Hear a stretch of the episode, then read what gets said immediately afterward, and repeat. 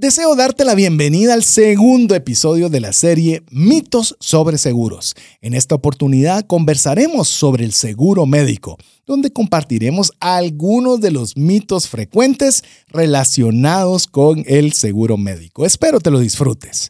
El episodio de hoy es gracias a Central de Negocios, una agencia confiable de seguros en Guatemala, donde puedes cotizar tu seguro médico. Recuerda que una sola enfermedad puede terminar con todos los recursos generados en una vida. Cotiza el tuyo al WhatsApp más 502 5995 4444. Tener seguros es una decisión financiera inteligente. Iniciamos. Comienza un espacio donde compartimos conocimientos y herramientas que te ayudarán a tomar decisiones financieras inteligentes. Esto es Trascendencia Financiera. Soy César Tánchez y me gusta escuchar posiciones opuestas, ya que me permite generar criterio. Hola, te saluda César Tánchez y es un verdadero gusto darte la bienvenida a un programa más de trascendencia financiera, un espacio donde queremos compartirte conocimientos, herramientas e inspiración que te ayuden a poder trascender en tus finanzas. Recuerda que nosotros añoramos poder eh, honrar a Dios con la buena utilización de los recursos, tenerla para las necesidades y deseos de nuestra familia y más aún sobreabundar para poder compartir con una mano amiga. Así que te damos la cordial bienvenida. Si es la primera vez que nos estás escuchando, agradecerte el tiempo que estás invirtiendo. Esperamos y estamos haciendo nuestro mejor esfuerzo para que valga la pena cada minuto dedicado en el programa. Te animamos a que nos escribas un mensaje al WhatsApp más 502 59190542. Eh, únicamente nos tienes que saludar o mandar algún mensaje y guardar ese número dentro de tus contactos y así nosotros podamos enviarte cada semana el episodio que vayamos sacando al aire. Así que damos la cordial bienvenida, al igual que cada uno de los amigos de la comunidad de trascendencia financiera, darles nuevamente la bienvenida y agradecerles que estén siempre con nosotros en un programa más que en esta ocasión Estamos en el segundo episodio de la serie Mitos sobre Seguros. Pero antes de arrancar con la temática que tenemos preparada el día de hoy, quiero nuevamente darle la bienvenida a nuestra invitada para esta serie, a Rosario Gómez, quien es ejecutiva de cuentas senior para gastos médicos, vida e inversión de Central de Negocios. Bienvenida nuevamente, Rosario. Muchísimas gracias por esta nueva invitación. Esperando que lo que platiquemos hoy resuelva muchas dudas. Y resuelva muchos mitos. Ah, ¿Qué les parece? Sobre todo. Así es. Así que, como lo hemos mencionado en el programa anterior, si usted eh, vamos a tratar obviamente temas muy generales para ver las temáticas de mitos, pero si usted tiene alguna consulta en específico que quisiera que le resolviera Rosario, puede escribirle directamente al WhatsApp más 502 5995 4444 o bien a su correo electrónico Rosario Gómez arroba infodeseguros.com. Pero bueno, no solo me acompaña Rosario, sino me acompaña nuevamente Verónica, Verónica Escobar, a quien le doy la cordial bienvenida, que como la dinámica anterior será quien nos pondrá a prueba a nosotros con algunos mitos que ella ha trabajado para ponerse en el lugar suyo de quien está escuchando para poderlos expresar y compartir a través de este segundo episodio de la serie. Bienvenida, Verónica. Gracias, un gusto saludarlos nuevamente, contentos de poder seguir, eh, ojalá aportando valor y aclarando inquietudes que a veces se presentan en el día a día respecto al tema de los seguros, en este caso de los seguros médicos, y este es el foro indicado para poder resolverlos. Así que vamos a tratar de ampliar en ese conocimiento. Vamos a retomar el tema de los mitos y para eso tengamos claro otra vez en mente qué significa la palabra mito. El término mito es de una forma amplia algo que se refiere a creencias erróneas o conceptos falsos que persisten a lo largo del tiempo en una sociedad o cultura. Así que bueno, vamos a entrar a revisar cuáles son estas creencias, ver si son falsas o verdaderas que hemos encontrado en torno al tema del seguro de gastos médicos. ¿Les parece? Iniciamos. Sí, eh, yo creo que solo quiero añadir el, con lo que decía Verónica, en la dinámica del programa anterior del seguro de vida, si usted no lo escuchó, búsquenlo en su plataforma favorita de podcast, Spotify, Apple Podcast, Google Podcast, donde usted prefiera, hasta Alexa. Ahí puede también buscarnos. Eh, hay algunos mitos que hay unos mitos que eran mitos, otros mitos que eran realidades y otros que estaban como que 50-50. Así que vamos a ver cómo resulta la dinámica en esta oportunidad con algunos de los mitos que Verónica ha trabajado para que los podamos compartir en este espacio. Así que sin más, listos. Este sí va a ser examen de privado, porque en el tema de gastos médicos es más complicado. Así que Sin- vego a empezar. Sin lupa. Bueno, sí y no, como dice, ya, ya, ya vino el primer mito. Es más complicado un seguro médico que... pues, yo digo que seguro de vida sin duda es mucho más complejo. Sí. Pero hay otros que son complicadísimos, como por ejemplo los seguros de calderas y de incendio. Opción. Ay, sí. El seguro médico se vuelve muy sencillo. Así que dependiendo con qué, contra qué lo compare, hay unos que son más fáciles y otros más difíciles. Pero sí es, no es fácil. Es, eh, requiere mucho más conocimiento, comprender cómo funciona el seguro médico y seguramente los mitos que ahí están preparados. Bueno, empecemos entonces. Tengo ahorros y como tengo ahorros, realmente no necesito un seguro médico. Tengo la plata para cubrir cualquier eventualidad que se presente. Ese es un mito y es absolutamente falso. Usualmente no me gusta dar eh, términos Absolutos. eh, absolutos. Me gusta siempre dejar la posibilidad en la mesa de criterio. Pero le puedo decir que uno de los personajes que me llamó mucho la atención, que no podía cubrir su tratamiento médico, por mencionarle a uno muy conocido, fue Lance Armstrong, que fue pues con sus polémicas y sus cosas, uno de los atletas mejor pagados y en su momento, antes de todo el escándalo de que tuvo, estuvo bajo, eh, llamemos, dopaje y demás, eh, pues era el número uno del mundo, generando una gran cantidad de dinero. Y si no hubieran ejercido presión sus patrocinadores para que el seguro cubriera su cáncer, no hubiera podido pagarlo. Es decir, eh, cuando nosotros hablamos de un seguro médico, o cuando hablamos, mejor dicho, decirlo, de una enfermedad, usted entra a un hospital y no sabe cuánto le va a salir de cuenta. A diferencia cuando uno entra a un restaurante, uno mira todos los precios y dice, bueno, de acuerdo a mis posibilidades, como esta ensalada, como este plato Correcto. fuerte y tal vez no como el postre. Pero cuando usted entra a un hospital, usted no sabe ni cuánto le van a cobrar, ni qué le van a pedir. Y la cuenta puede ser un cheque en blanco. Entonces, eh, usted puede tener una buena cantidad de ahorros, pero estoy convencido que si es algo serio, muy pocas cuentas tienen lo suficiente para poder cubrir esos gastos. No sé cómo lo, cómo lo piensa usted. Totalmente de acuerdo. En la oficina hemos visto cuentas exageradamente altas. Por ejemplo, COVID, póngale que COVID, eh, con, el, con el debido respeto, porque el COVID a muchas personas les costó la vida, entonces no lo, no lo ponemos como algo menor, pero a la postre, ¿cuántos hemos visto, o por lo menos vimos nosotros las cuentas que llegaban por temas específicamente de COVID, donde no falleció la persona, que sí estuvo con ratos difíciles, pero que salió adelante?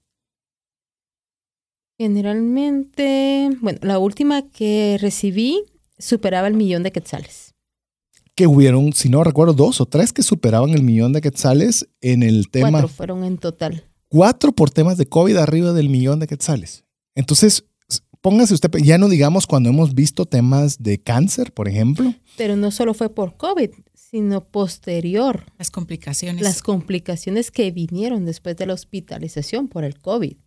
Y me recuerdo del, por lo menos de una de las personas que usted está mencionando, que cuando llegaron a la oficina indicaron que si no hubieran tenido seguros, ellos, seguro médico, ellos jamás podrían haber pagado en un hospital una factura de ese tamaño. Sí, e incluso me indicaron, pensamos que íbamos a pagar más de lo que pagamos en el hospital, pero gracias a la cobertura del seguro nos salió mucho más económico de lo que desde un inicio habíamos planificado, ya que toda la familia iba a cooperar para pagar la factura. Imagínense. Y, por ejemplo, hay, eh, uno sabe que, por ejemplo, el tema de cáncer puede ser caro y en Estados Unidos es carísimo y hemos obtenido unas, unas cuentas impresionantes, pero hay una en particular, solo para que ustedes tengan idea, una fractura, no se me olvida esa fractura. Esa fractura, debido a que no se tenía el equipo necesario, porque la- el accidente fue en Honduras, eh, para poder cubrir esa, o llamemos, poder reparar esa rodilla. De hecho, Sí. lo que procedía era una amputación en ese momento por no tener equipo. Y em, vino una persona y no, por supuesto que no. Tenía un buen seguro en el cual obviamente tuvo que ser trasladada a un hospital en Estados Unidos, en el cual era para la rodilla derecha y para ese tema en específico. Él está caminando perfectamente el día de hoy, pero esa, cuenta, si no me recuerdo mal, fueron como los 450 mil dólares, solo por tener una idea. Pero uno dice, que ¿eso o quedarme sin mi pierna? Entonces, eh, usted dice, 450 mil dólares los tengo ahorrados. Puede ser que sí. Supongo que usted los tiene, solo por poner un ejemplo.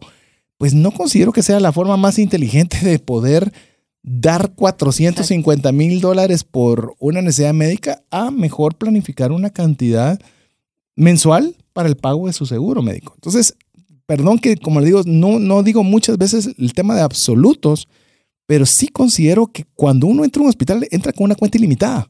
Y el tener ahorros, ahorros de cuánto, porque cuánto va a salir, nadie sabe. Mm. Realmente lo que estamos viendo es que una sola enfermedad pudiera eh, hacer uso de todo el dinero ahorrado a lo largo del tiempo. Y dinero que no tenés, porque ojalá solo fuera que se acabe todos tus recursos, pero podría necesitar de tener que vender tu casa, tener que hipotecar un bien. No solo eso, al salir del hospital, los gastos hospitalarios los gastos y si fueron los ahorros en hospitalización, ¿cómo va a ser para cubrir fuera de hospital? Eh, le podemos decir que conocemos personas de cerca que no tenían seguro médico y tuvieron, pues obviamente el gasto médico superó en mucho lo que ellos tenían de capacidad de ahorro y tuvieron que hacer acuerdos con las instituciones médicas de pago, dando algunos eh, activos como garantía y otros firmando pagarés por cantidades de dinero importantes por tiempos ilimitados. Es decir, eh, puede cambiar financieramente la vida con una sola enfermedad.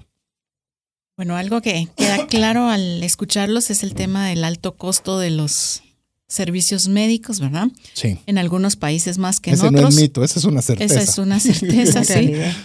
Pero entonces, unido a eso y viendo los altos costos, hay un mito relacionado que es mito o realidad, vamos a conocerlo ahora, es sobre el costo del seguro médico. El seguro médico es muy caro. A ver, yo creo que si lo, lo comparamos contra qué y cubre qué, tal vez esas serían las dos, las dos puntos de análisis. Por ejemplo, seguros médicos hay de todo tipo. Hay un seguro médico que le puede cubrir las cosas básicas y le va a salir un costo bastante accesible. Pero si usted quiere que tenga acceso a los mejores hospitales del mundo sin ninguna restricción de, red hospitalaria y que tenga montos de seguro que le garanticen que no importa la enfermedad, usted no va a tener que poner de su bolsillo excepto pago deducible y cosas así, pues obviamente le va a salir un costo muy diferente al que le va a cubrir solo las cosas básicas.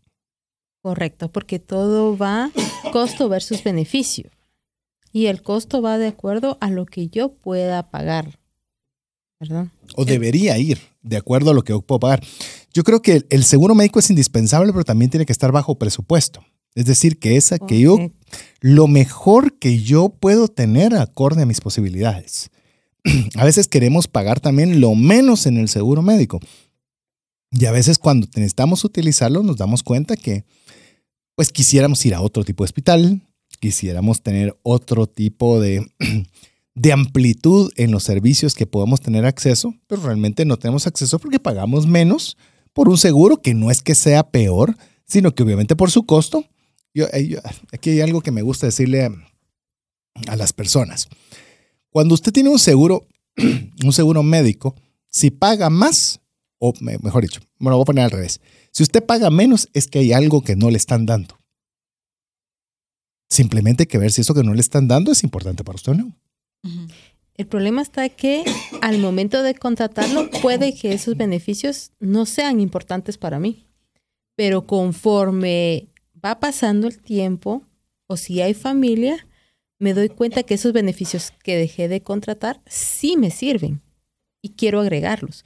Pero hay un punto en que las aseguradoras indican no lo podemos eh, agregar lo podemos agregar a partir del siguiente año o simplemente va a tener una limitante. no lo pueden utilizar desde ya. Es decir, que el seguro médico, esto puede ser una, uno de esos ejemplos que vimos en los que en parte es cierto y en parte no. O sea, hay todo rango de precios, eso depende de las cosas que cubra o de, las cosas que excluya. Y em, pueden encontrarse opciones bastante onerosas porque así son los beneficios de amplios y de extensos, pero puede encontrar otras que cubra cosas básicas. Correcto. Y, y también es importante cuando dicen es muy caro comparable con qué. Si hablamos del seguro de vida versus lo que da el seguro de vida versus lo que se paga, posiblemente el seguro médico podría ser más oneroso.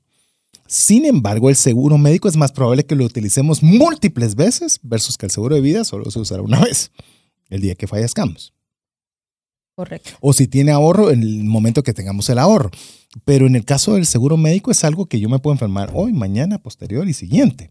O puedo tener una enfermedad que va a ser muy recurrente y que lo voy a tener que utilizar de una forma compleja.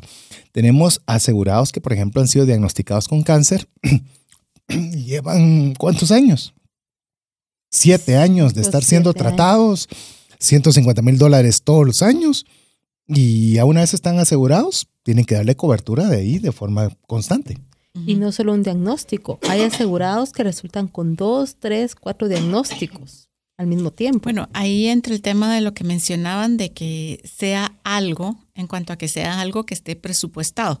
Correcto. Porque si en algún momento pasa eso, de que haya un diagnóstico y que tenga que ser sometido a un tratamiento eh, de corto o mediano plazo, pues tiene que haber continuidad de esa póliza y la única forma de que siga activa es obviamente estando al día con los pagos, ¿verdad? Correcto. Entonces tiene que ser un presupuesto contemplado. A ver, unido a eso, con tantas aristas, con tanto tema de que si cubre esto, no cubre aquello, si tiene tanto eh, si el pago es de esta forma, si se puede utilizar en un hospital sí, en otro no. Hemos escuchado varias veces, el seguro es confuso y complicado de utilizar. Yo no reclamo porque qué difícil usar eso, tan complicado que es. ¿Qué piensa? ¿Es difícil, Rosario? Porque ese es su pan diario. No es difícil. Yo cuando, eh, como paciente, voy donde el médico, me llena el formulario, tengo que revisar que el médico me llene súper bien el formulario para que la aseguradora no me vaya a eh, indicar, mire, ahora necesitamos que el médico nos mande un correo para ampliar la información, ya que eso retrasa eh, la autorización. Lo ideal es comunicarse con su corredor, enviarle los formularios y él tramitarle la autorización. Ahora, pero también me imagino que ahorita con el uso de tecnología hay Casi cosas que son muchas cosas automatizadas. Casi todo se está trabajando vía WhatsApp. Pueden hacerlo vía WhatsApp, el asegurado lo envía, le envían la respuesta, pero a veces eh, toma un poquito más de tiempo. Entonces ahí es donde los asegurados se comunican con nosotros, en caso de mis asegurados, para poder agilizarles el trámite. Ok, entonces, eso es como cuando le digo a mis hijas, sí, es, está muy difícil, sí, la primera vez puede ser resultar complicado, ¿verdad? Pero uno debe de aprender, conocerlo, aprender, y entonces vamos a aprender bien a utilizarlo. Un buen consejo que usted da entonces es, ok, sé cómo usarlo, pero adicional a eso me apoyo con el corredor que me atienda para que puedan apoyarnos eh, en el seguimiento, ¿verdad? Correcto. Ahora bien, ahí también entra el tema del conocimiento. Es decir, que algo que debemos de tener en mente eh, al momento de contratarlo y no solo al momento de necesitarlo, eh, de necesitar utilizarlo, es cómo funciona. O sea, adicional a cuánto cuesta, qué beneficios me da, cómo se usa, qué debo hacer si lo quiero utilizar. Como informarnos de alguna forma tal vez más proactiva para que en el momento que tenga la necesidad de utilizarlo, Em, digamos, pueda tener el conocimiento de a qué página acudir, a qué WhatsApp, a qué aplicación, ¿verdad? Correcto. Lo ideal es al momento, ya sea de cotizar o de tener ya la póliza, es comunicarse con su corredor y pedirle un asesoramiento. ¿Cómo puedo utilizar mi póliza si voy dentro de la red, si voy fuera de la red? ¿Qué es lo que me van a pagar? ¿Cómo me lo van a pagar? ¿Cuánto tiempo se tardan en, en el proceso de reembolso? ¿Verdad? Para que ya tengan todo el proceso claro. Yo creo que hay tres cosas que todos deberían saber. ¿Qué usar o cómo usar su seguro médico cuando va a ir a una consulta médica?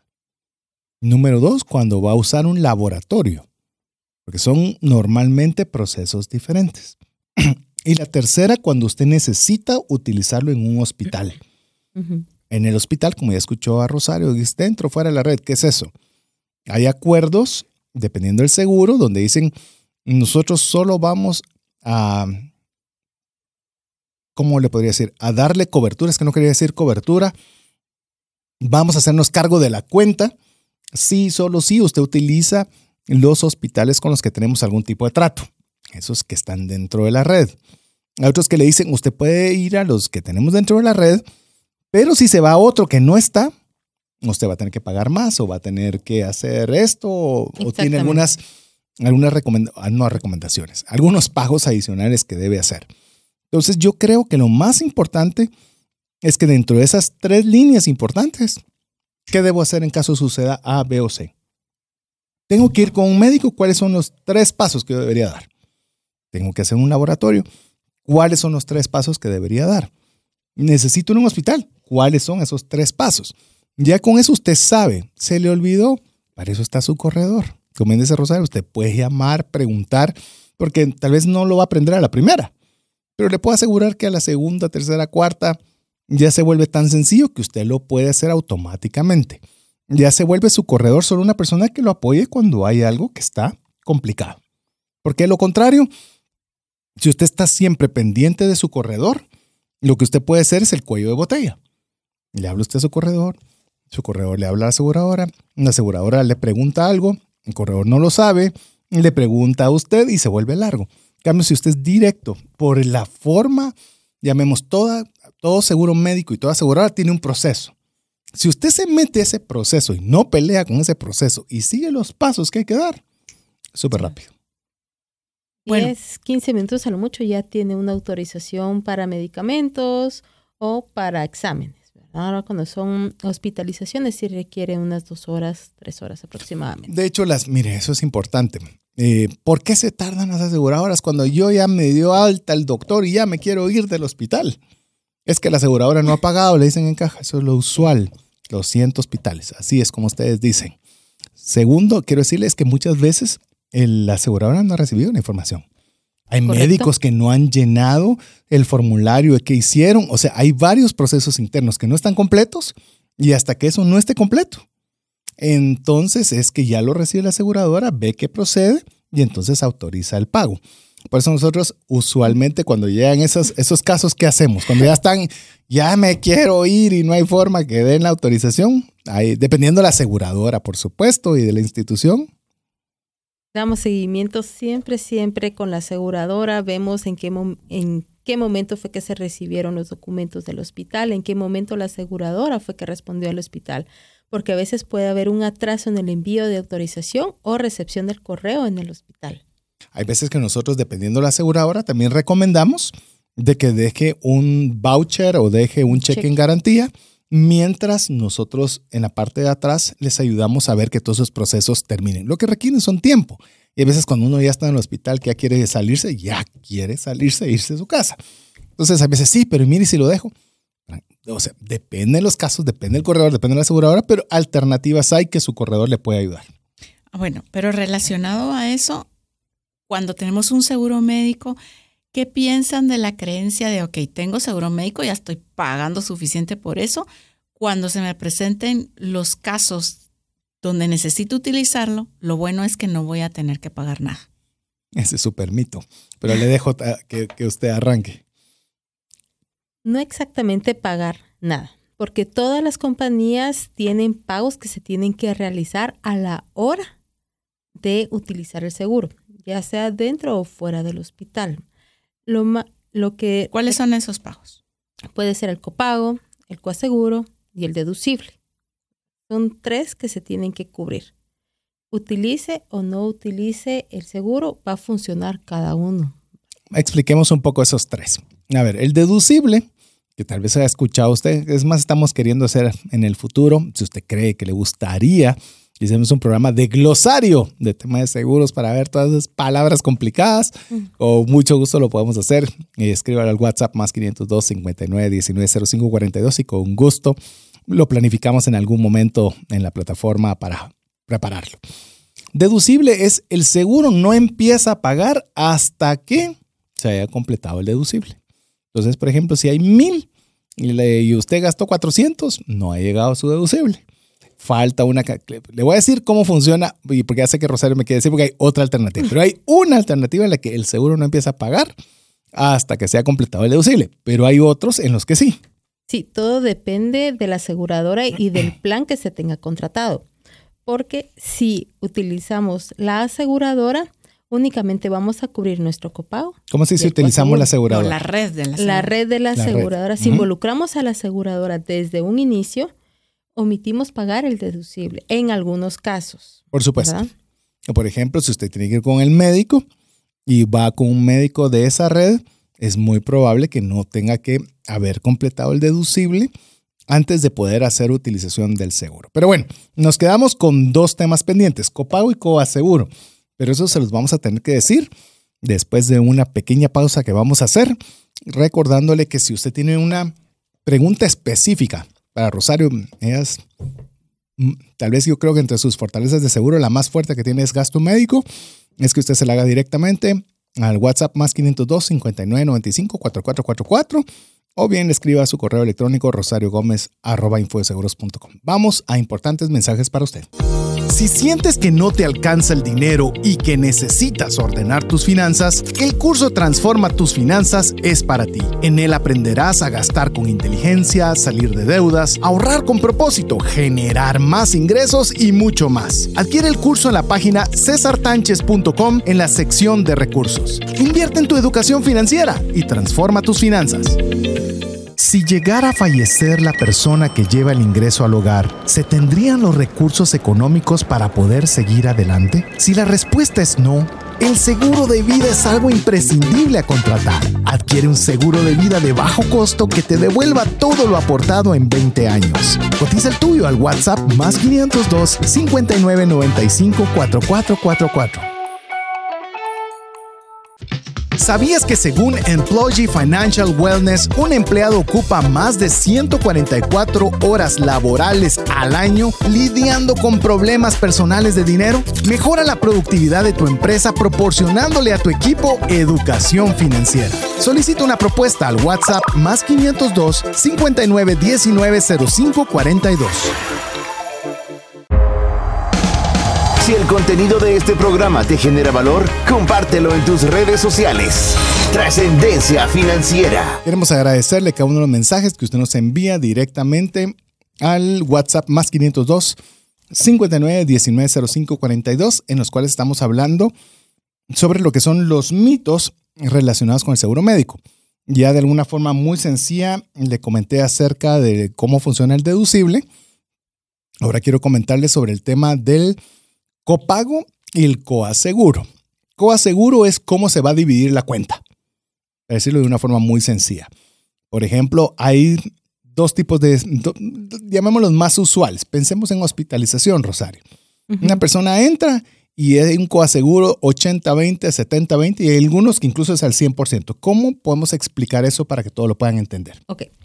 Entramos al hospital, y dependiendo del tipo de hospital, así van a ser los copagos y coaseguros. Puede ser que su copago sea de 200 o 2000 quetzales y de coaseguro puede ser un 20 o 25% del total de la cuenta restante del copago. Es decir, para ponerlo de alguna forma todavía un poco más sencilla, si el, el total de la cuenta fueron 100 mil y usted tiene un coaseguro, que es decir, la aseguradora va a pagar el 80%, usted tiene que pagar el 20% de esa cuenta. En este caso, 20 mil. Hay seguros que no tienen ese coaseguro o no lo tienen para hospitalización.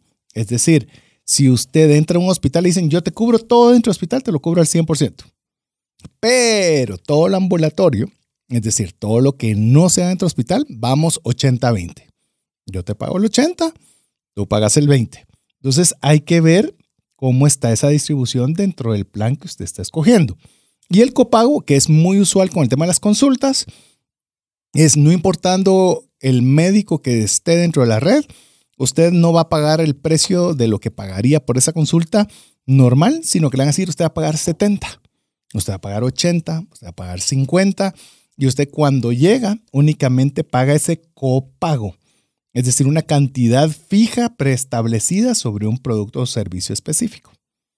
Pero como le digo, este asunto de los seguros médicos sí conlleva saber mucho más. Por eso le animamos que usted pueda tener un buen corredor que sepa bastante sobre el tema de seguros médicos, porque hay muchas variables que no pretendemos que usted se las sepa, pero que sí conozca para poder tomar una buena elección del, del llamemos, del seguro que usted pueda tomar.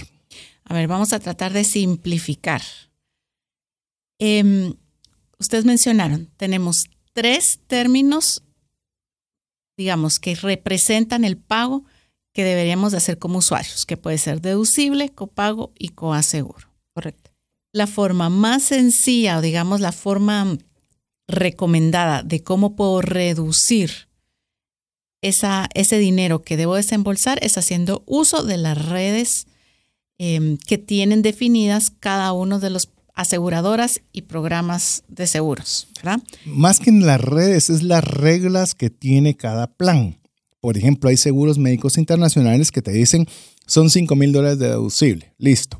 Pero si vas a estos hospitales selectos, es decir, con los que tenemos mejor trato, vas a tener que pagar solo la mitad, okay. 2.500 y entonces, dólares. Enfocándonos en esas situaciones, si estas personas, vamos a generalizar el término y vamos a decir que hay esas cláusulas o hay redes específicas por cada uno de los planes donde si yo como usuario hago uso de ellos, puedo reducir los montos que al final tengo que desembolsar. Por ejemplo, si no hago uso, definitivamente va a tener que entrar a jugar el deducible. Pero si hago uso de ellos, es muy probable que en la mayoría no entre el tema deducible y ya solo el tema de copago y coaseguro.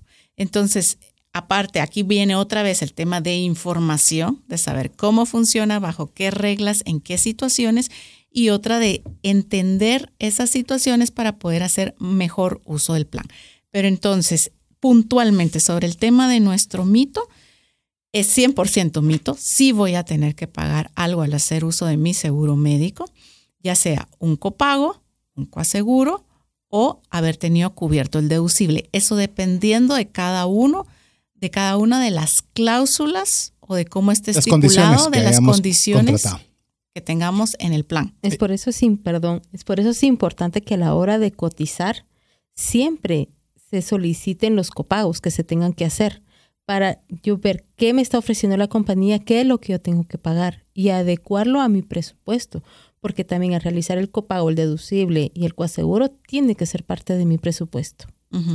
Eh, ya vemos lo que dice Rosario es bien importante porque a veces pensamos, ah, es que este es más barato. Sí, pero este te va a tener copago, seguro, deducible y demás. Bueno. Y hay otros que pueden decirte, ¿sabes qué? Dentro del hospital yo cubro 100%. Hay planes de salud que te dicen que media vez la hospitalización sea en Guatemala, ahí sí, vas a pagar cero. Es decir, cobertura 100% cero. Correcto. Entonces, es, pues, claro, es un seguro que tiene un costo el cual también es importante saber, porque puedes pagar menos por otro plan, pero si entras al hospital vas a tener que pagar deducible, coaseguro, copago y te resulta más caro a la postre. Bueno, yo tuve una situación em, mi hija menor que, que tuvo una, una situación de emergencia.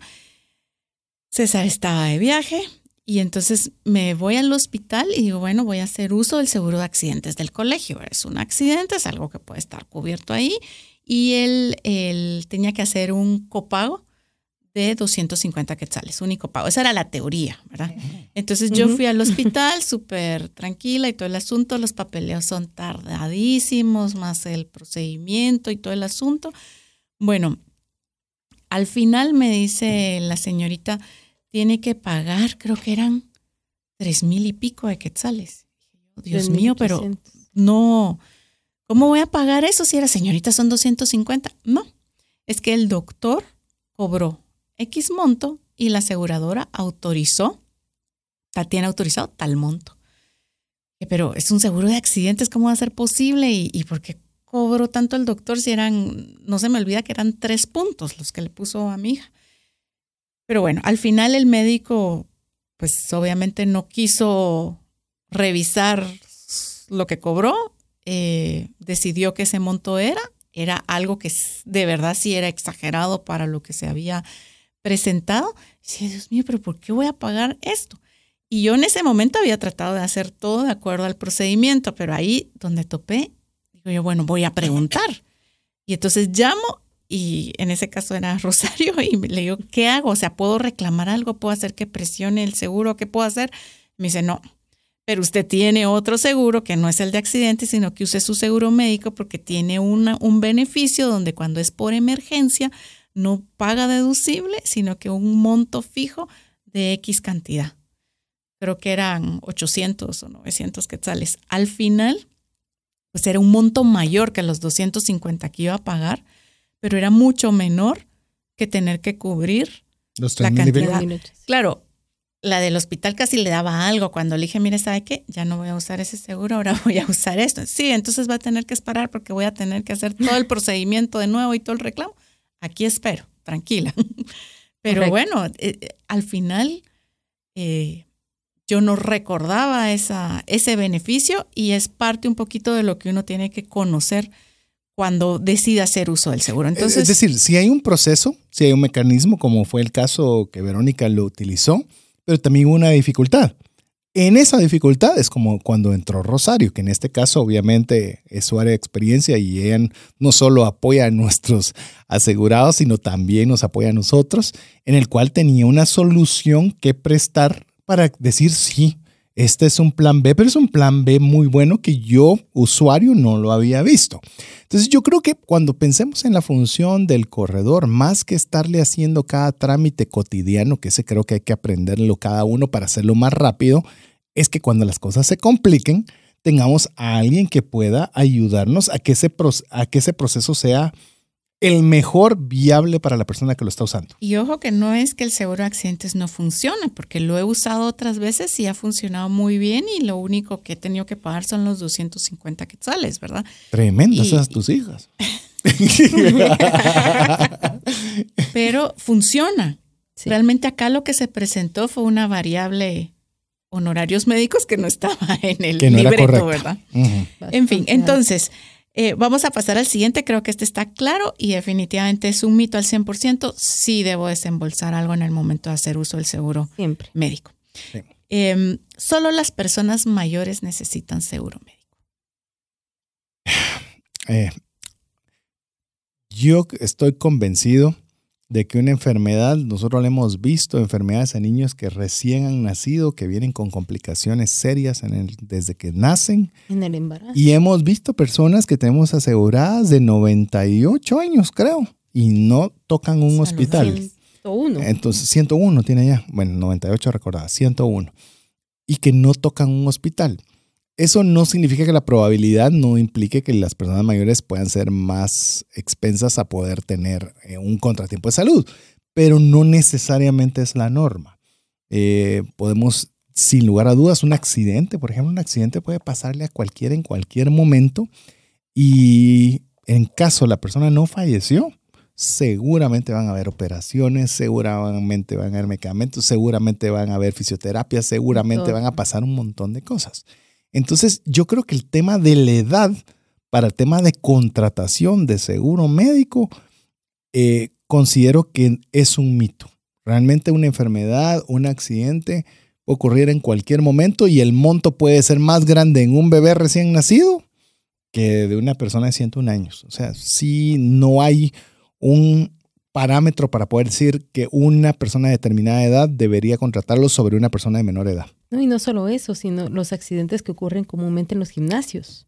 Que he tenido mucho asegurado que se ha lesionado, que ha tenido necesidad de terapia o de alguna cirugía. En los juegos, saliendo a correr. Saliendo a correr. Y eso es bien importante y quiero mencionarlo ahorita que salieron gimnasios y demás. Hay cierto tipo de seguros médicos que no tienen, tienen cuando hablamos de coberturas que no le van a pagar la cuenta. Solo para que usted tenga una forma muy sencilla de, de poderle entender qué es cobertura. No van a, a cubrir a personas que practiquen deportes de riesgo o profesionales. Correcto. Entonces, así, pero es que yo, yo solo estoy en motocross y, y me salto de parapente y ando en buceo extremo y estoy en, se me están corriendo los, los rápidos, ¿cómo se llaman los que montan caballo? Tiene su nombre. A ver si me lo... Equitación. Eh, son deportes que tienen riesgo, no riesgo normal, un riesgo mayor de lo normal. Entonces, también si usted está practicando de una forma cotidiana ese tipo de deportes, ya sea amateur o profesional, pregunte, porque son muy pocos los seguros que le dicen, no importa lo que usted esté practicando deporte, yo se lo voy a cubrir. Porque resulta que esa es otra, que yo creo que tengo cobertura, que me van a cubrir, no importando el deporte que yo esté practicando, y sorpresa, sorpresa, ya estoy en el hospital y no te van a cubrir porque estabas practicando un deporte profesional o de riesgo que no estaba cubierto por el plan. Entonces yo creo que si esa es la situación de alguno de ustedes, esa es una pregunta obligatoria. Mire, me cubre. Yo soy, no sé, soy alpinista profesional. ¿Me cubre eso? Y la pregunta es algo que usted debe tener la certeza y que está en póliza.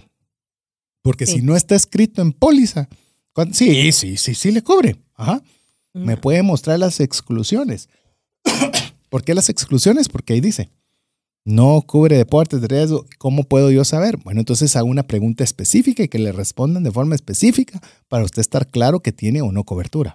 Sí, las exclusiones es la parte más importante que hay que leer a la hora de recibir una póliza, porque ahí sabemos muy bien qué es lo que no nos va a cubrir la compañía o por cuánto antes de tiempo. recibirla. Al cotizar, conocer las exclusiones, ¿verdad? Y sobre todo en estos casos donde hay profesiones o deportes que pueden ser excluidos. Sí, muy pocos asegurados me han preguntado, mire, ¿qué me cubre, qué no me cubre? ¿Verdad? La mayoría me pregunta más qué es lo que yo tengo que pagar. Lo ideal sería saber qué es lo que no me cubre cada aseguradora y en base a ello ver qué es lo que se adapta a lo que yo hago. O qué hago yo diferente a los demás. En el caso de los deportes de riesgo, no todos hacen alpinismo, no todos hacen buceo de aguas profundas. Si hay algo que usted sabe que hace diferente a la enorme mayoría de personas, es que yo juego fútbol todos los domingos. No todos juegan fútbol todos los domingos. Bueno, pregúntelo. Lo más seguro es que le van a decir que no hay problema. Pero es mejor que nosotros dejemos sobre la mesa ese tipo de preguntas que darnos cuenta cuando estamos en el hospital y resulta que no lo van a cubrir. Ahí sí es complicada la cosa. Correcto. Ok, entonces no es un tema tanto de edad como de qué es lo que necesito y, de prever, digamos, o anticiparnos a ciertas situaciones a las cuales todos podemos estar vulnerables. Pero con el tema de la edad, y eso es más pregunta que mito, ¿hasta qué edad puede alguien cotizar un seguro? Todo depende de, la, de las aseguradoras. Hay aseguradoras que nos aceptan hasta 67 años y hay otras hasta 70. El limitante está que algunas les ofrecen cobertura hasta los 75 y hay otras que le ofrecen cobertura de por vida, O hasta que él cancele la póliza. Lo voy a explicar todavía un poquito más, más amplio lo que dijo Rosario. Una es la edad de, acceso y otra es la edad hasta la cual te voy a dar el beneficio. Una permanencia. Entonces, hay algunos que te dicen, buenísimo, entrar a los 65, pero a los 75 te doy las gracias, no importando cómo estés. Por eso es importante no solo saber que puedo entrar, sino hasta cuánto me, hasta qué edad me van a cubrir. Hay unos que dicen, no, yo te cubro toda la vida. Esos que te dicen que te cubren toda la vida, sí son reales, son los buenos, pero usualmente también van a requerir más costo. Entonces, cuantas más cositas querramos, por ejemplo, eh, hay unos planes de seguro que lo que te van a decir es, yo te cubro 100 mil no importa cuándo te los gastes, pero una vez llegaste a los 100 mil, yo no te pago un centavo más y se acabó nuestra amistad, nos damos la mano y nos fuimos. Pero otros planes que te van a decir, no, yo te voy a dar 100 mil todos los años. Ah, es mejor el que te da 100 mil todos los años. Ese es más caro. ¿Por qué? Porque te estoy renovando la cantidad todos los años. Las pónganse de acuerdo también con, o sea, pónganse en los, en los pies de la aseguradora que también dice, yo estoy asumiendo que debo tener la capacidad de poderle pagar a esta persona 100 mil todos los años, mientras que la otra son 100 mil en total. Entonces, conforme más cosas tenga el seguro, obviamente, más mayor costo va a tener. Entonces, otra vez, ¿y cuál es el que voy a agarrar? El mejor que su capacidad económica le permita.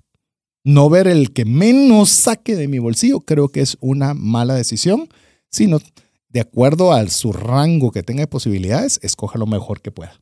Ok, y bueno, mencionaron varias cosas, mencionaron el tema de los deportes de riesgo, eh, se ha mencionado el tema de, cómo está la salud, y ahí a veces hemos escuchado comentarios, ¿verdad? Eh, tengo que llenar la solicitud, yo padezco esto, lo sé, pero mejor no lo voy a poner.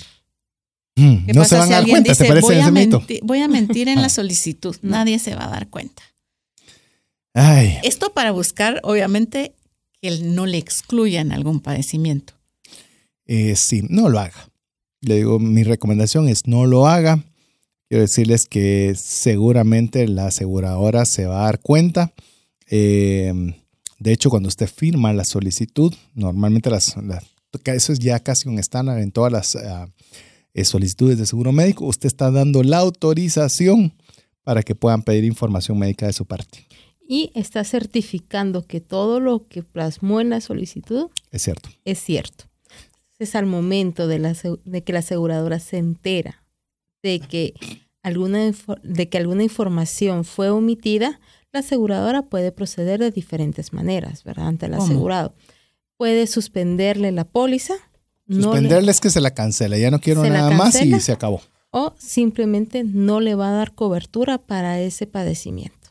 Le va a decir, me mentiste y como me mentiste sobre esa enfermedad en particular, entonces no voy a pagar. ¿Qué pasa si cancelan la póliza? Esa es la más delicada de todas las cosas porque obviamente la aseguradora se siente defraudada con alevosía, por decirlo de alguna forma. Es decir, sabías con conocimiento de causa y aún así nos pasó con una persona.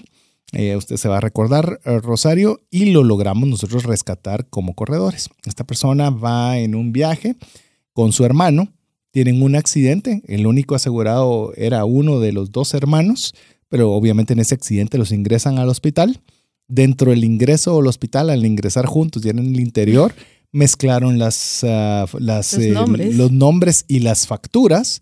Y obviamente uno era por decirle algo de fractura de pierna y el otro era fractura de brazo. Y el asegurado nos mandó lo que el hospital le dio. Y resulta que habían cosas mezcladas. Entonces, obviamente la asegurada dijo, me están engañando porque no puede ser esto junto con lo otro y me están metiendo cosas que no eran y no solo no lo voy a cubrir, sino les voy a cancelar inmediatamente la póliza. Entonces, nosotros ahí sí como corredores comenzamos a investigar a ver qué fue lo que pasó. obviamente vimos lo que hoy le estamos comentando y dimos cuenta que el hospital había mezclado los reportes. Entonces fuimos a que se dividieran, a hacer la explicación correspondiente y una vez todas las partes aclaradas, procedió el pago. ¿Se recuerda de ese caso, verdad? Correcto. Y yo recuerdo otro caso también. Ajá, ¿cuál? El de una aseguradora, asegurada, perdón, que no reportó que tenía diabetes, puede ser. Y le cancelaron la póliza. No lo recuerdo. No era, no, no era diabetes, era una enfermedad más complicada que no, que había ella estado hospitalizada y no la había reportado al momento que ella se enfermó, tuvo nuevamente esa enfermedad, tuvo que ingresar al hospital, ella tuvo que indicar desde qué momento tuvo el primer diagnóstico y qué medicamento había tomado. Y ahí fue donde la compañía se dio cuenta que se había omitido la información y la compañía le canceló la póliza. Cancelan la póliza. Y entonces, ¿qué hace uno como asegurado? ¿Puede apelar a la aseguradora, contratar otro plan? ¿Se puede ir con otra aseguradora? Puede bueno, puede contratar otro plan. Pero no con esa aseguradora. Pero no con esa aseguradora porque ya dejó eh, plasmado que omitió información. A la hora de contratar un plan con otra aseguradora, siempre viene la pregunta, ¿le han cancelado alguna póliza? Y usted tiene que indicar el por qué. Entonces, todo eso siempre pasa por evaluación, por lo cual recomendamos nunca omitan información.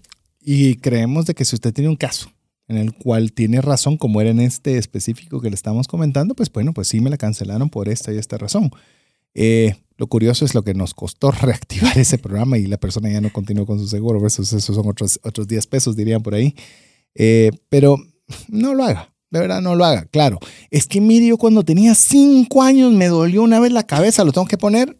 No, pero si tiene migrañas todos los días, tiene que ponerlo. O sea, no, no llamemos, no es algo normal que tenga una migraña todos los días o si está tomando un medicamento todos los días. Esas son cosas que hay que poner. No, pero es que no se va a dar cuenta. Sí se van a dar cuenta. Y le digo, yo creo que es parte de tener una buena relación eh, a largo plazo para tener pues un, digamos, un, un seguro que uno pueda tenerlo toda su vida. Y yo creo que es la forma correcta de hacerlo. Es más, quizás si usted lo indica y lo pone, quizás la aseguradora no diga nada. Diga, está todo bien, aún así me parece que está, que está bien y, aprobamos el, seguro de esa forma. Y ya usted está tranquilo que si sucede algo, pues bueno, ya estaba, o sea, la aseguradora estaba notificada de a qué se estaba teniendo. O bien la aseguradora puede indicar, bueno, durante un lapso de tiempo no le voy a cubrir lo que me está declarando, pero terminado ese tiempo, tiene cobertura por cualquier padecimiento. O podría decir, le voy a cobrar un poco más. En lugar de cobrarle 100, le voy a cobrar 110 y sí se lo voy a cubrir. Posiblemente. O sea, hay una serie de situaciones, pero cualquiera de ellas es mejor a omitir información. A ver, y mencionan, tal vez le cobren un poco más o tal vez hagan exclusión. ¿Qué pasa con la creencia o es válido pensar, contrato el seguro y voy a pagar lo mismo todos los años? Aquí sí hay un montón de absolutos, ¿verdad?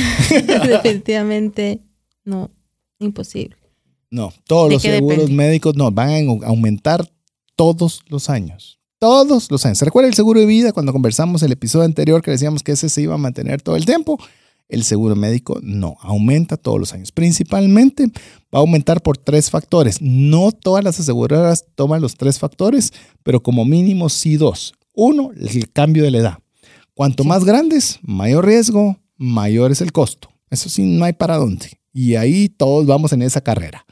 Número dos, lo que se llama la inflación médica.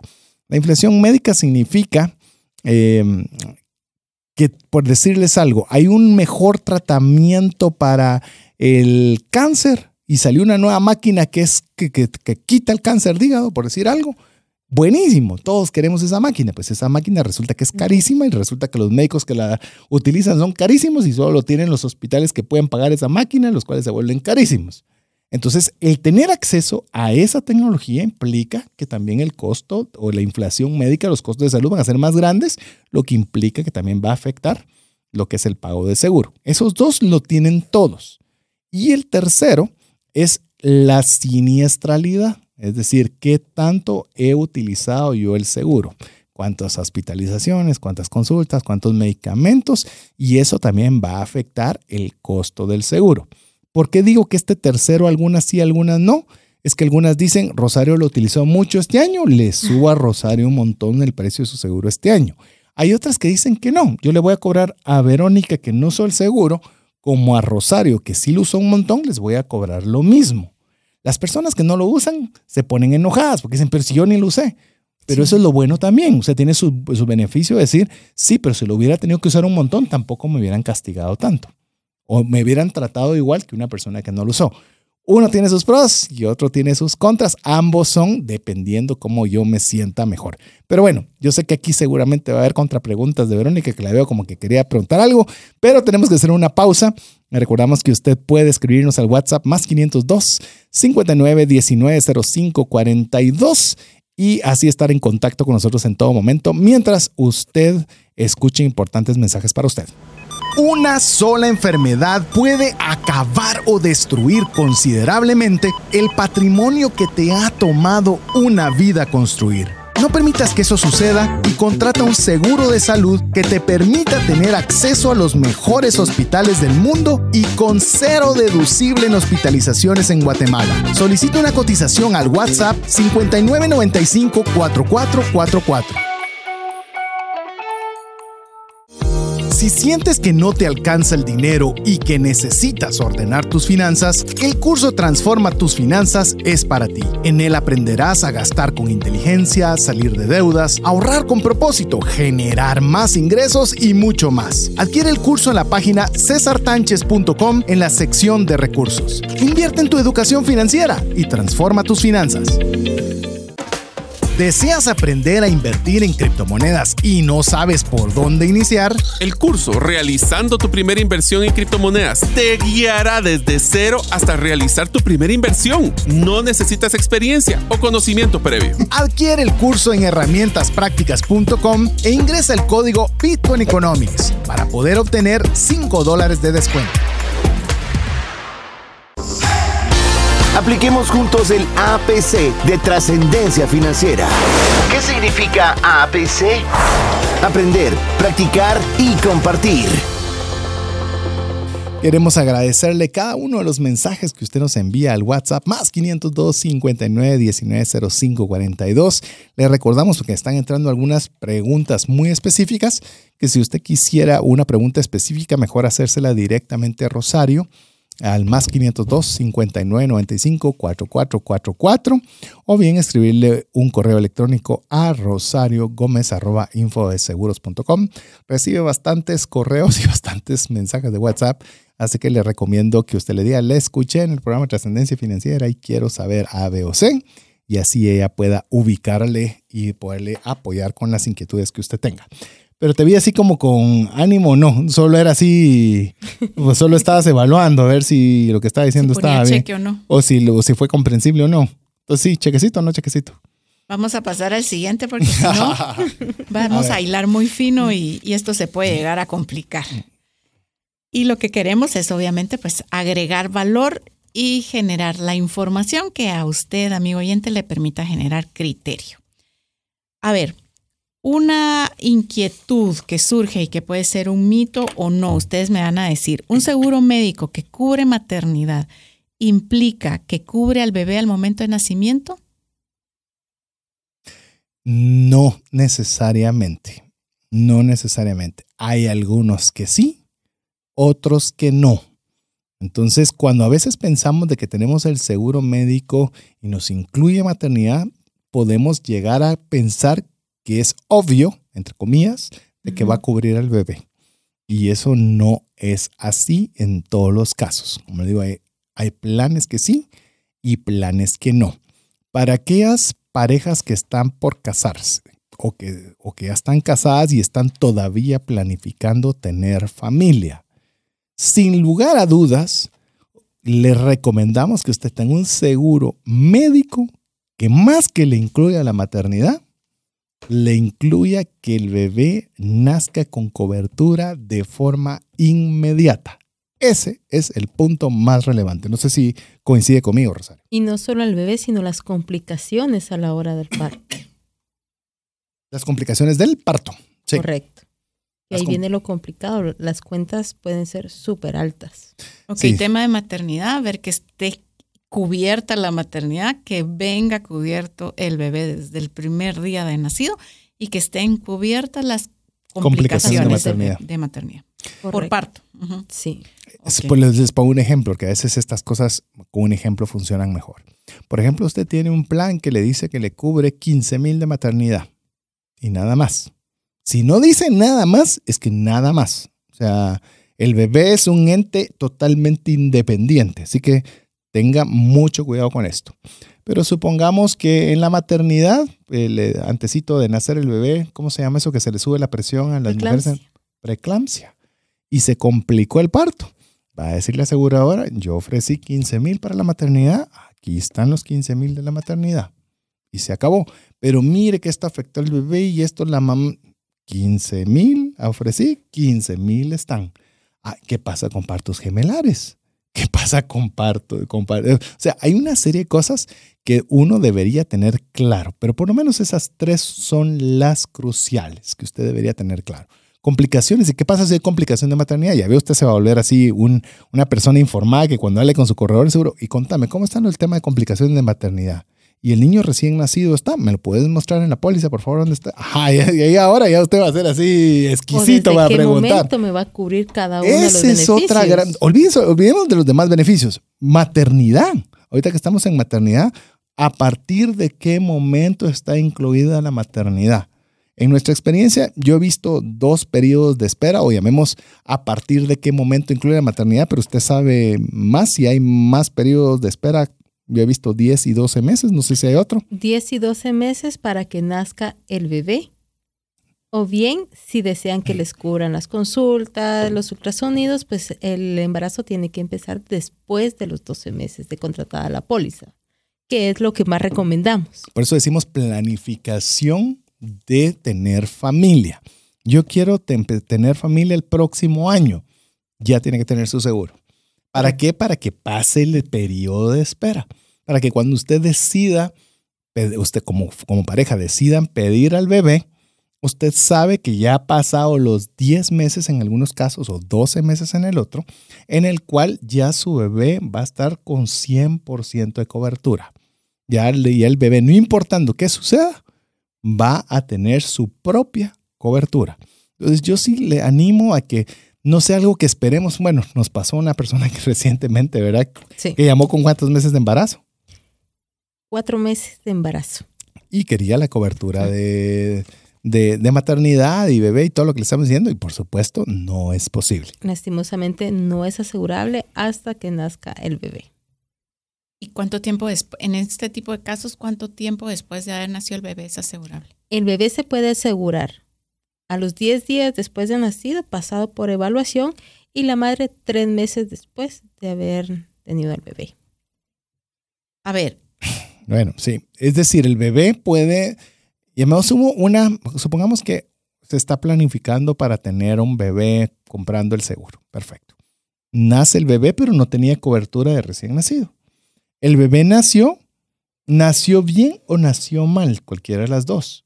Significa que para cualquiera de los dos casos, cuando este no es un beneficio que ya está previamente estipulado, va a venir la aseguradora y va a decir, lléname un formulario y yo decido, dependiendo cómo nació, si lo acepto asegurar o no, o bajo qué condiciones. Pero cuando ya es un beneficio de la maternidad que el niño recién nacido esté cubierto, se llena un formulario porque necesitamos documentar que el bebé es parte exacto, pero fuera de eso es un trámite.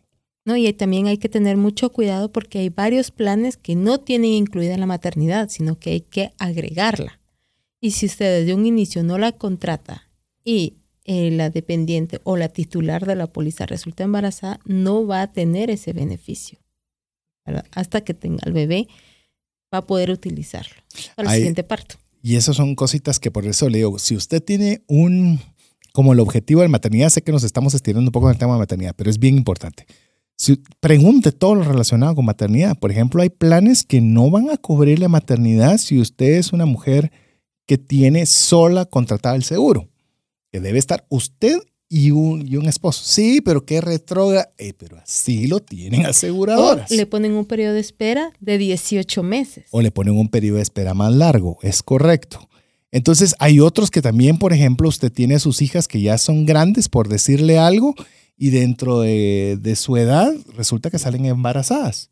Y hay pólizas que le dicen nosotros no cubrimos maternidades de hijas dependientes. Entonces, ups, sorpresa. Y dentro de la maternidad estamos hablando que no le cubren al recién nacido, no le cubren complicaciones y demás.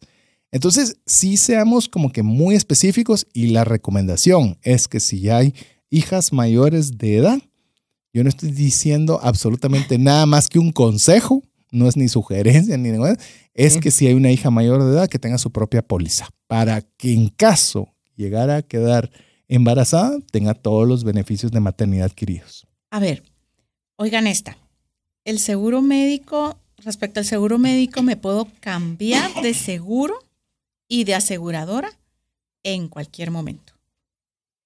Lastimosamente no. Todo se trabaja eh, por periodos. La mayoría de las aseguradoras, por no decir casi todas, eh, todo ese trámite se realiza por lo menos un mes antes de la renovación. Para ver opciones, sí, Primero, si la salud lo permite. si depende de los diagnósticos y si el nuevo plan a cotizar le ofrece los beneficios que él necesita. Okay, entonces, este es un mito al 100%, no puedo cambiarme en cualquier momento y debo de Mm. esperar, em, digamos, el periodo de los 12 meses que cubre la póliza que está contratada. Un mes antes puedo evaluar opciones y decidir los cambios. Exactamente. Sí, la mayoría solo hasta el periodo de renovación es donde permiten hacer cambios. Así que le animamos a que siempre usted pueda revisarlo cada año, eh, un mes antes. Casi siempre ahora las aseguradoras están enviando ah, directamente a la persona que contrata, así como al corredor, hasta tres meses, casi cuatro meses de anticipación para que pueda ver la diferencia de precios, algunos beneficios adicionales o algunos restrictivos, cualquiera que fueran, para que usted pueda evaluar. Rosario lo mencionó, lo vuelvo a recalcar, es la salud lo que le va a permitir cambiar o no cambiar de plan o de aseguradora. Si su salud está bien, sky is the limit, dicen los norteamericanos, puede ir a cualquier lado. Pero si su salud está comprometida, se casó con ese seguro y tendrá que quedarse con ese seguro para siempre mientras pueda pagarlo. Por eso es que la recomendación es contrate el mejor seguro que su presupuesto le permita. No contrate el más barato, el que menos le saque. Porque llega usted a necesitarlo y se puso la cosa complicada, ya no va a poder cambiarse. Con lo que tenía, bueno, regular o malo, con eso se va a tener que quedar. Ok, bueno, este estaba bastante relacionado a lo que acaban de comentar.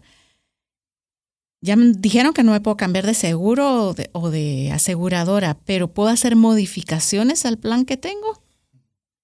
Mito realidad. Eh, casi todos los planes de seguro médico son empaquetados. Es decir, estos son los beneficios que hay y estos son los que tengo. Uno muy común que me, que me dicen, eh, no sé si usted tiene otro, Rosario, o le voy a quitar de la punta de la lengua el que, el que yo manejo es, pero si miren, nosotros ya no vamos a tener maternidad, quítemelo de maternidad. No se puede. O sea, No. ya es un parte del costo, lo utilice o no lo utilice. Pero mire, yo esto, yo, yo no, yo no practico deportes de riesgo, quítemelo. Eh, no.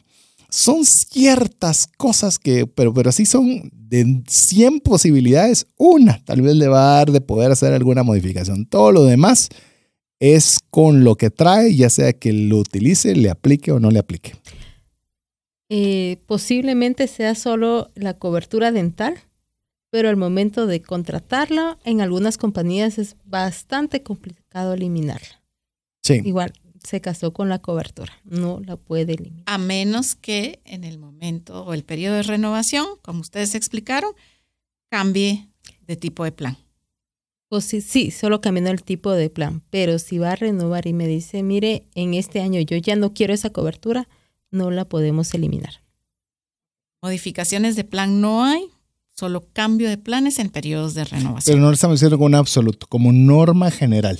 Exactamente. Como norma general. con contadas excepciones, Exacto. entonces. A ver, contratar directamente el seguro en la aseguradora es más barato que hacerlo a través de un corredor.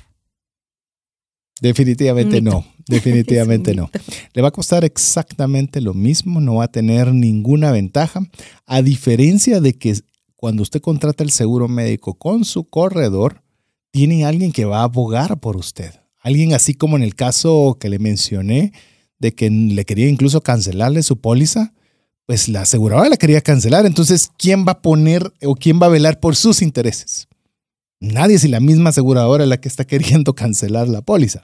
Pero en este caso, nosotros como agentes, o por lo menos esa es la política que tenemos nosotros en la, en la, en la corredora que tenemos, es que quien nos paga a nosotros nuestros ingresos son las personas contratantes, no es la aseguradora.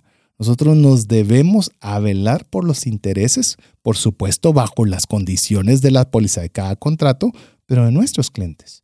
Nosotros tenemos que ver si algo realmente procede pagarse, se paga. O por lo menos vamos a pelear a que se pague. Y si algo no procede, no procede. Es más, lo que hemos hecho es pedir campañas de ver si de, si de buena gente podrían pagarnos, porque sabemos que bajo cláusula no se puede. De hecho, quiero decirles que algo que en lo que nos, por lo menos nosotros en la oficina nos sentimos muy contentos, es de que nosotros hemos logrado que aseguradoras cambien de opinión en base a ver las condiciones de la póliza, es decir, los términos del contrato, por decirlo de alguna forma, y nosotros demostrar que nosotros tenemos el punto en el cual el cliente sí amerita que se le pague.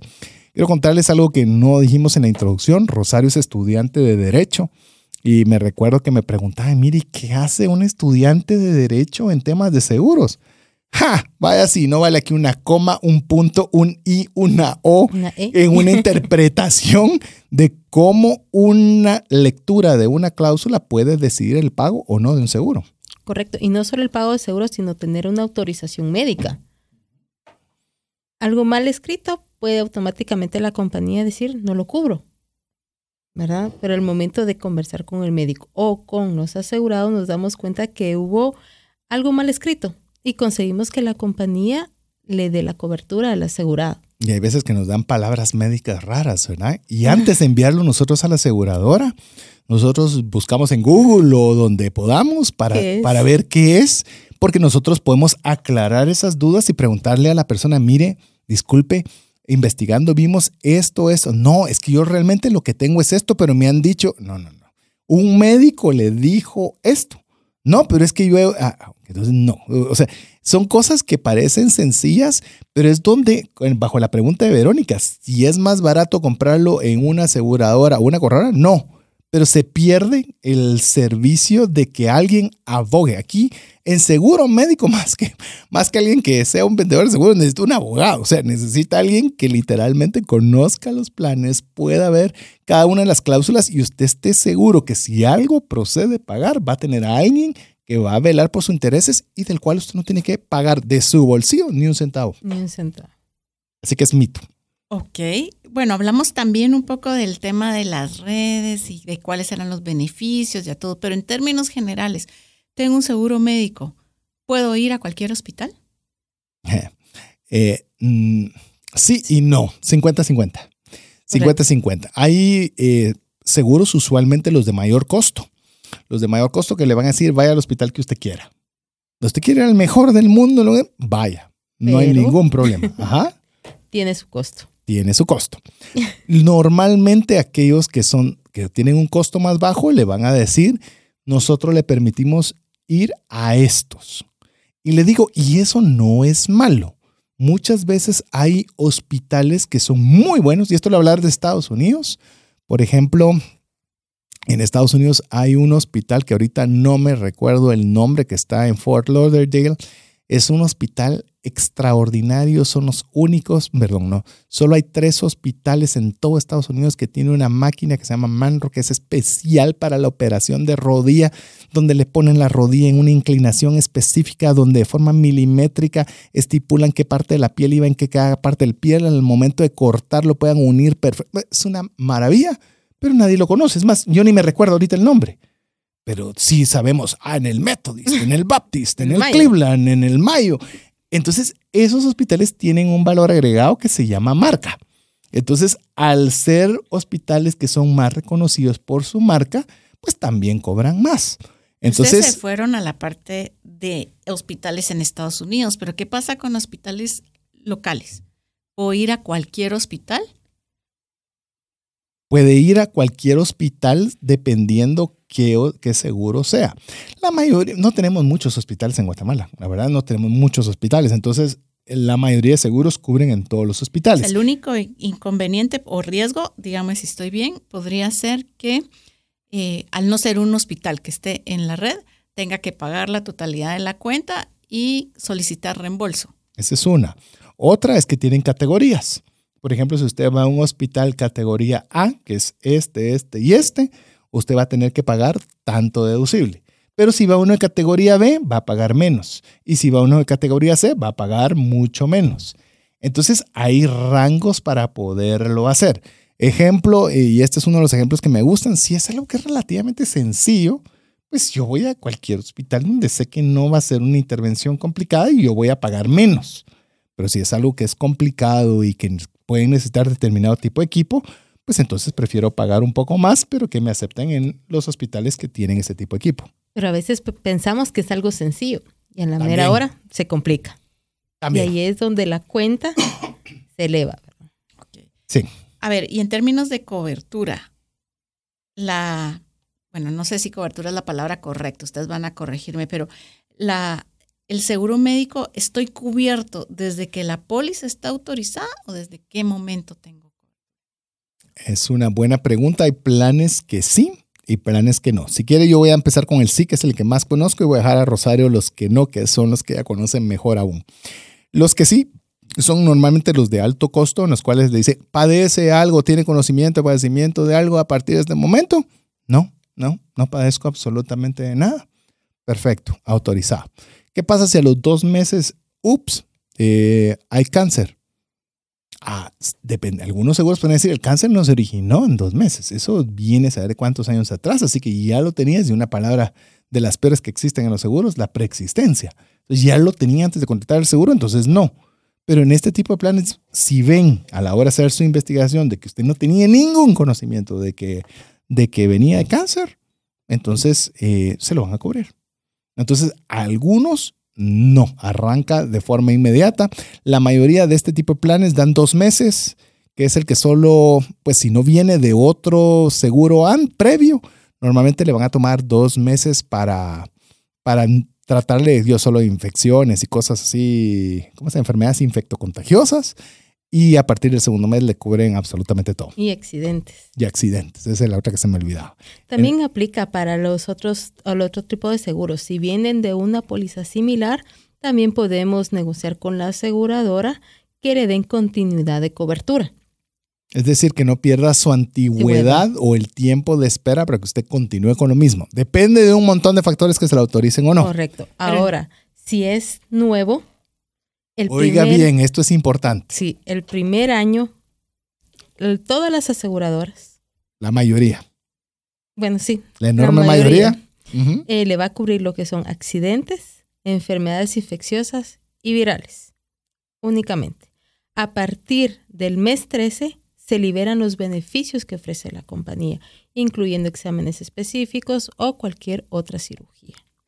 Hablemos de que si fuera cualquier cosa complicada, que sea enfermedad, que no sea accidente, durante el primer año en este tipo de planes, cero. La única cirugía que sí va a tener cobertura desde el inicio es la del apéndice, por el riesgo de perder la vida. Ok. Pero el resto están excluidos. Por eso es importante. Que desde que está autorizada la póliza, tengo cobertura pero la cobertura que está estipulada de acuerdo a la póliza, que puede ser, como mencionaban, accidentes, em, enfermedades virales, algunas infecciones. O dependiendo del tipo de plan, todo. Y ahora incluyendo el COVID, ¿verdad? Porque antes quiero decirle, amigo a mí, el COVID no estaba cubierto. Era una de las exclusiones que todas las pólizas tenían. Pero obviamente imagínense si las aseguradoras hubieran dicho que no iban a cubrir COVID, Sí, yo creo que no estuvieran ninguna de pie ahorita. Así que... ya vamos terminando, así que quiero hacer una última, una última pregunta. Pregunta mito.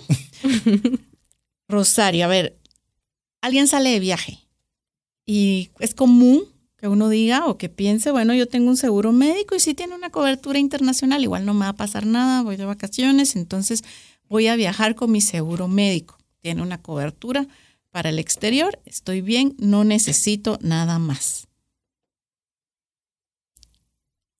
Recordemos que el seguro médico siempre va a implicar gastos. Hay aseguradoras que le pueden ofrecer pago directo en el exterior y hay otras que le van a indicar, no, nosotros se lo vamos a trabajar por reembolso.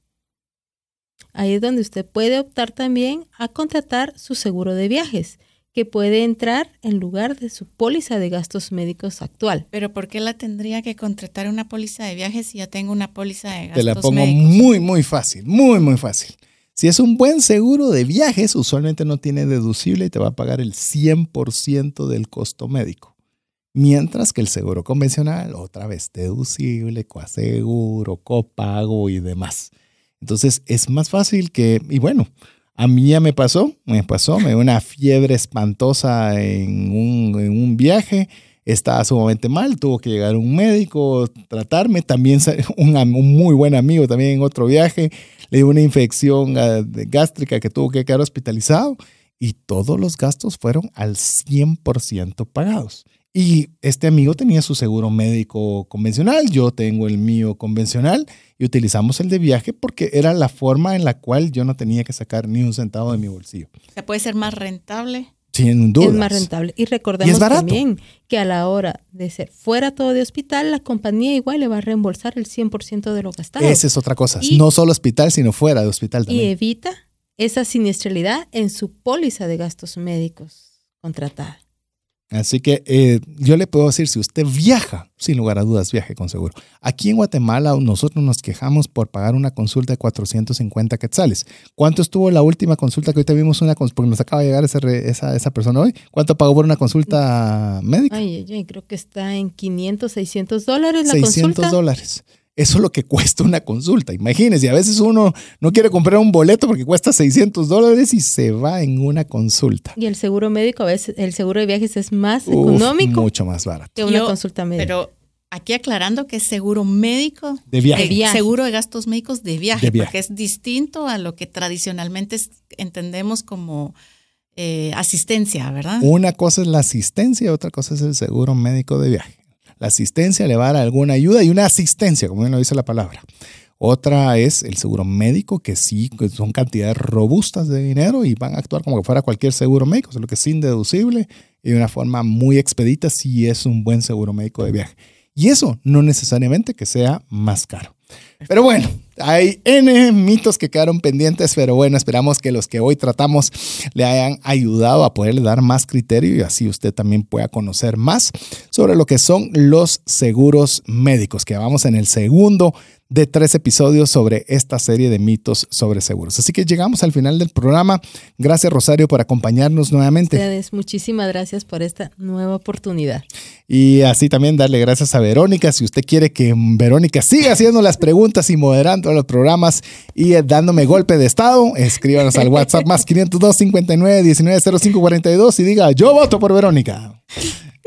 ya ni quiere ni despedirse. Bueno, no, gracias por acompañarnos. Eh, no le hagan caso a César y espero que este, estos conocimientos que compartimos hoy realmente colaboren a que usted pueda ampliar eh, su conocimiento del seguro, de seguros, de seguros médicos, que los pueda utilizar mejor y que les pueda generar un mejor criterio. Así que en nombre de Rosario Gómez, le recuerdo antes de cerrar el programa, si quiere hacer una pregunta específica Rosario, más 502 59 95 4444 o a su correo electrónico rosario gómez arroba infodeseguros.com a nombre de Verónica Escobar, Jeff en los controles. Dice que ya no le decimos el tremendísimo Jeff, así que ahora sí se lo decimos.